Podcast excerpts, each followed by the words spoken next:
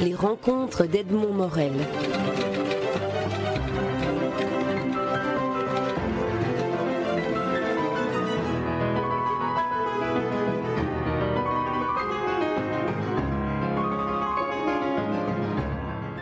Florent Kellier, vous publiez chez Armand Collin un, livre qui est en même temps un livre érudit, livre d'art, euh, livre gourmand aussi, hein, parce que vous revendiquez la, gourmandise du travail d'historien, en particulier pour un livre qui s'appelle justement Gourmandise, histoire d'un péché capital.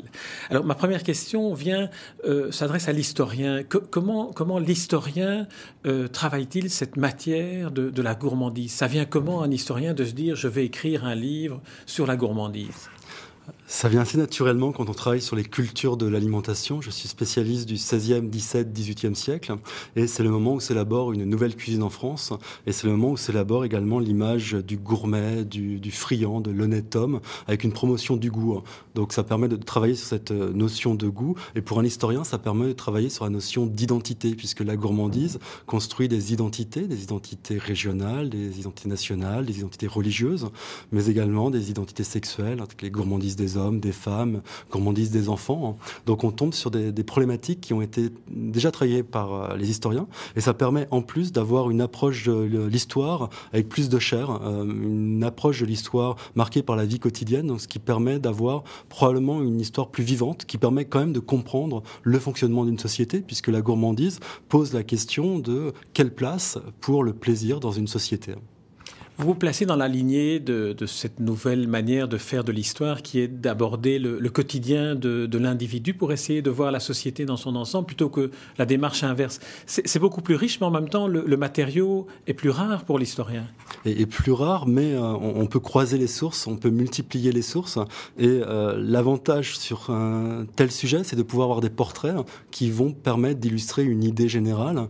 Et euh, ça permet également, en croisant les sources, puisque je travaillais sur la longue, euh, longue durée, euh, de montrer qu'on peut faire de l'histoire aussi bien à partir de, l'écriture, à partir de la Bible, euh, qu'à partir d'albums d'Astérix, par exemple, que tout ça est, une source pour, pour l'historien et que tout dépend des questions que l'on peut poser. Marc Bloch, le grand historien français, disait que l'historien est comme l'ogre de la légende, là où il sent la chair fraîche, il sait que là est son travail. Et quand on travaille sur la gourmandise, on peut être un ogre, car il y a beaucoup de sources en réalité qui abordent la gourmandise.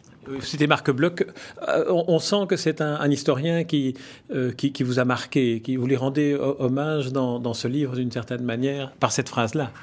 Totalement, puisque Marc Bloch, donc c'est l'école des annales hein, pour euh, une grande école historique euh, française, mais c'est aussi les, euh, premiers temps d'une histoire des mentalités, ce qu'aujourd'hui on appellerait une histoire culturelle. Et, je pense que c'est vraiment important pour avoir une approche de l'histoire qui n'est pas une approche de l'histoire bataille des, grands hommes, des, grands événements. Vraiment une approche culturelle pour l'ensemble de la société occidentale.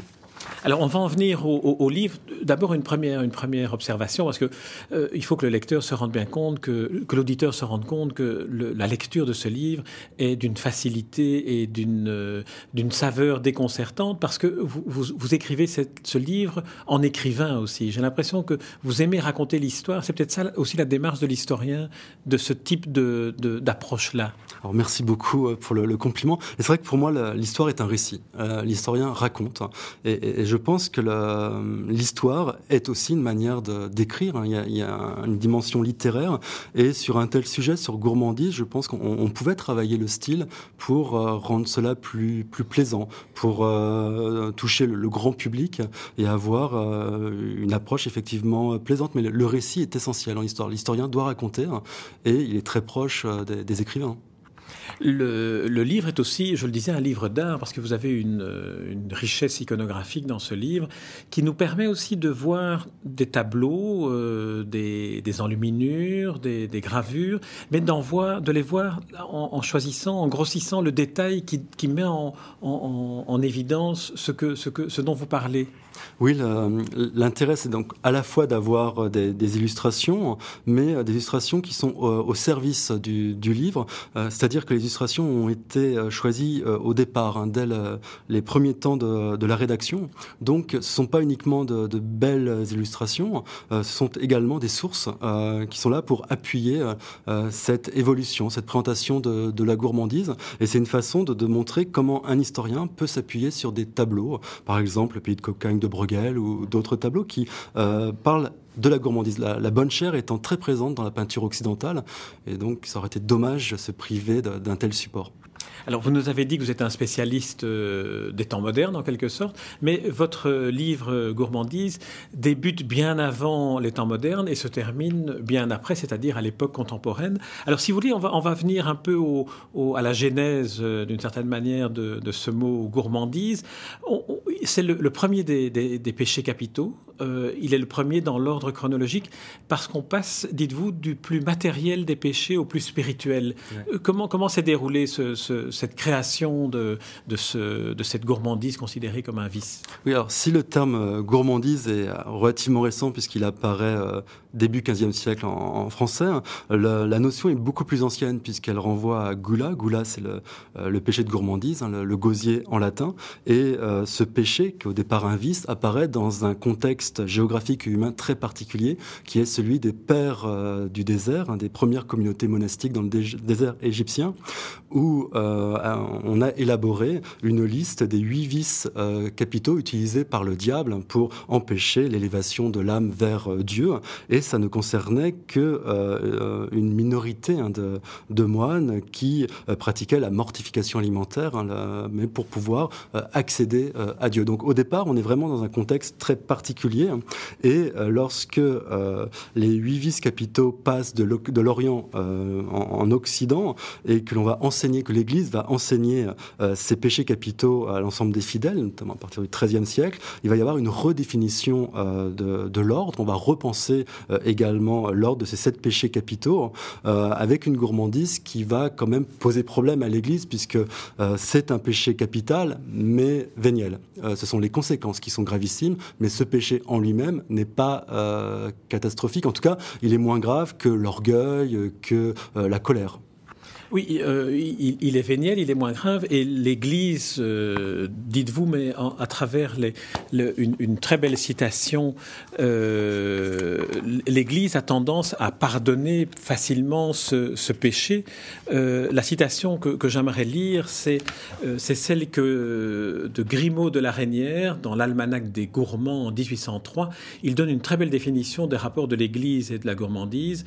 Convenons aussi que de tous les péchés capitaux que l'homme peut commettre, le cinquième, dans ce cas-ci c'est le cinquième, est celui qui, parlait, qui paraît charger le plus légèrement sa conscience et lui donner le moins de remords. De toutes les espèces d'intempérance, c'est celle dont l'Église accorde le plus aisément l'absolution, parce que c'est celle qu'elle se permet pour son propre compte, avec moins de scrupules. Alors c'est une, une très belle formulation de ce que vous montrez euh, dans plusieurs passages de votre livre, notamment au Moyen Âge, où on voit que l'image du, du clergé est une image de, voracité, de, gourmandise euh, abominable. Oui, ce n'est pas uniquement un cliché ou un stéréotype littéraire, c'est-à-dire qu'il y a vraiment eu un relâchement des mœurs à la fin de, l'époque médiévale hein, concernant le, clergé, euh, clergé euh, qui est en gros un secteur abrité dans la géographie alimentaire du, Moyen Âge et globalement on mange bien dans les communautés monastiques, on mange bien à Rome, hein, les tables des évêques sont également bien euh, ravitaillées. Donc il y a derrière euh, un amour de la bonne chair qui existe hein, réellement euh, au sein du, clergé et qui sera d'ailleurs particulièrement critiqué par le, protestantisme. Et derrière on retrouve bien cette ambiguïté de, la gourmandise. La, position de l'Église est de dire que le plaisir ressenti à la prise d'aliments est un plaisir euh, voulu par Dieu. Donc il n'est pas mauvais euh, en soi, euh, dans une logique de une sorte de euh, providence chrétienne, de providentialisme chrétien. Euh, on, considère que c'est Dieu qui a mis du goût dans les aliments, que c'est Dieu qui a donné à l'homme la capacité de ressentir ce goût euh, et donc ce plaisir, afin de le pousser à s'alimenter et à répondre à cette injonction biblique croissez, multiplier. Donc le plaisir alimentaire n'est pas le plaisir ressenti à la prise des aliments n'est pas mauvais en soi, c'est l'abus, c'est l'excès qui va être condamné et l'Église reconnaît que l'échange, la convivialité est essentielle au bien-être des hommes, que les hommes ont besoin des plaisirs de la table. Et l'Église catholique reconnaît également que la position dans la société doit se marquer par les dépenses de table. Et donc il est normal que euh, la table euh, du pape soit beaucoup plus pourvue, mieux pourvue que la table d'un simple évêque, et que la table d'un simple évêque soit mieux pourvue que la table d'un simple curé. Et cela est vrai également pour euh, les laïcs. Hein. La table d'un puissant doit être mieux pourvue que celle d'un simple bourgeois, et le bourgeois doit dépenser davantage que le, le, paysan. Donc tout ça renforce hein, cette culture de la table qui va être essentielle dans le monde catholique. Euh, dès, le, début de l'apparition de la gourmandise considérée comme péché, la, fameuse goula dont vous parliez, dont vous on l'a associée à la luxuria, c'est-à-dire que le, gourmandise euh, pour la nourriture et gourmandise sexuelle, appétit sexuel d'une certaine manière, sont associés. Et tout au fil de, l'histoire jusqu'à aujourd'hui, vous, vous montrez comment ce cheminement s'est toujours fait en, parallèle. Alors traversons, si vous voulez bien, les époques euh, pour pour, arriver à, aujourd'hui, à travers ce fil rouge-là du lien entre la sexualité et, la gourmandise Oui, alors effectivement, il y a une continuité remarquable de l'association entre Goula et Luxuria, entre la gourmandise et la luxure, des premiers temps du christianisme à aujourd'hui. On le voit très bien avec les publicités pour le, chocolat ou autres denrées, où on, joue sur cette connotation sexuelle pour vendre un, produit euh, alimentaire.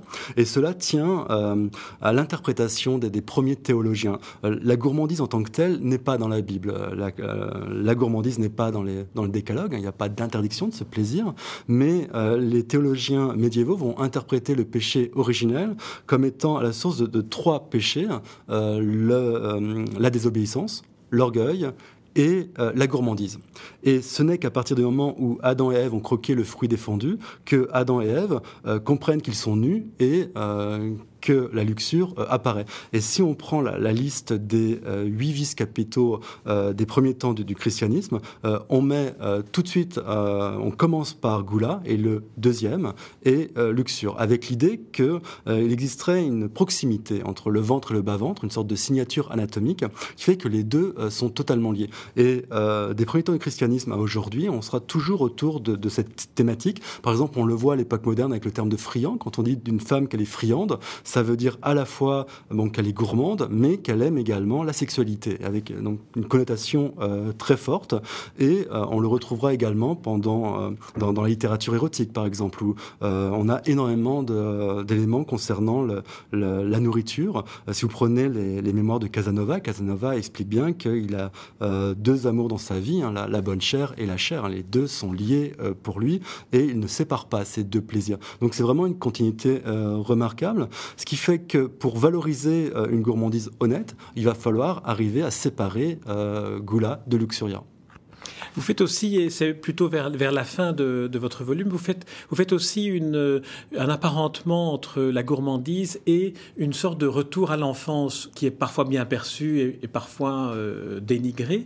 Alors l'exemple le plus fameux, et vous le prenez dans la littérature, c'est la Madeleine de Proust.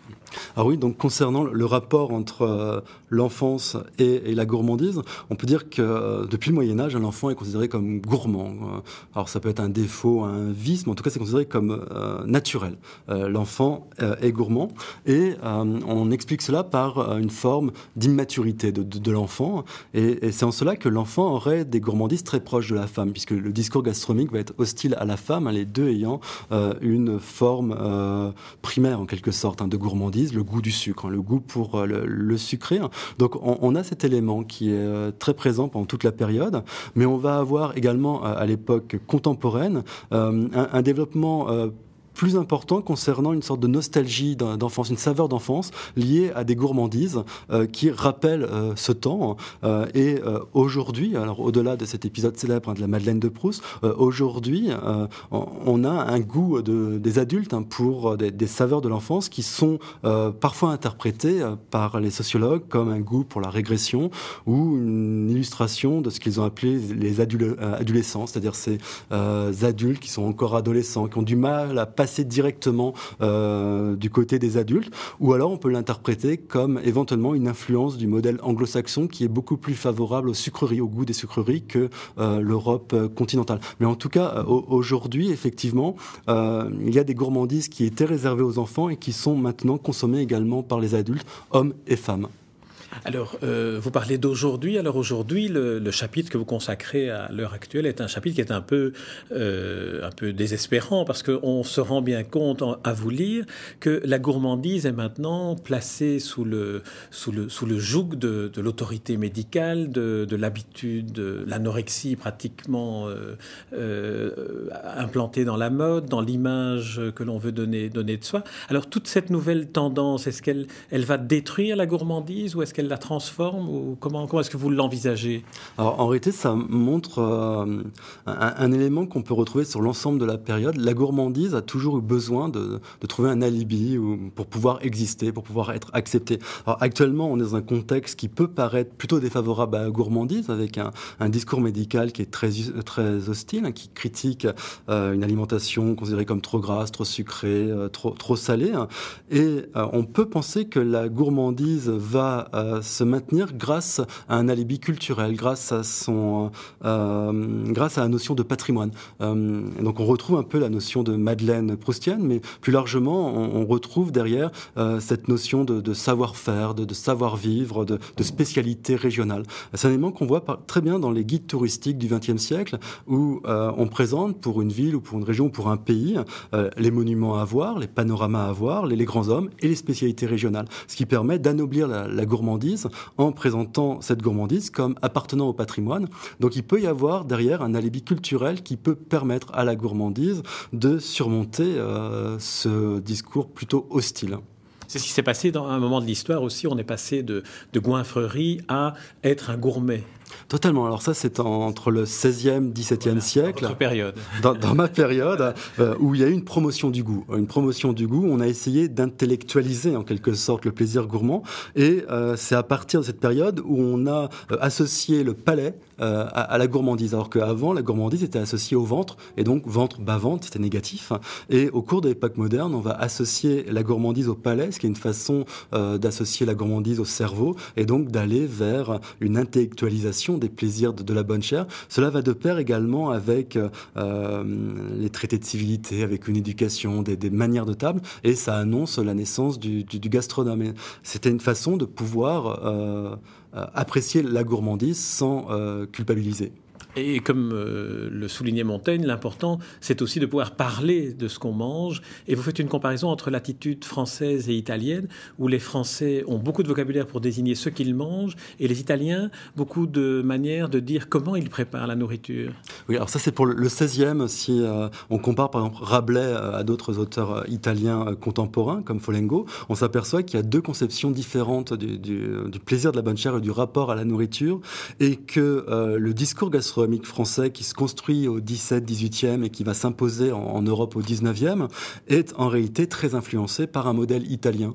Euh, la, bonne gourmandise, l'honnête gourmandise est très probablement née euh, en Italie, Italie du Nord, et euh, va s'imposer après par le, modèle, par le modèle culturel français, hein, avec une survalorisation du, discours. Mais Montaigne est intéressant parce que Montaigne est vraiment entre les deux mondes encore. C'est-à-dire qu'il est, surpris par l'attitude italienne, mais un siècle après, on sera plus surpris en France par ce comportement, car c'est un comportement qui sera considéré comme français, quitte à oublier que c'est un comportement très probablement italien. Mais on retrouve bien ce lien entre Église catholique, société de cour, autour de cette construction d'un plaisir de, la bonne chair et d'une cuisine euh, considérée comme un art, comme une branche à part entière des beaux-arts, qui est un des grands éléments de la, culture euh, euh, italo-française, en gros.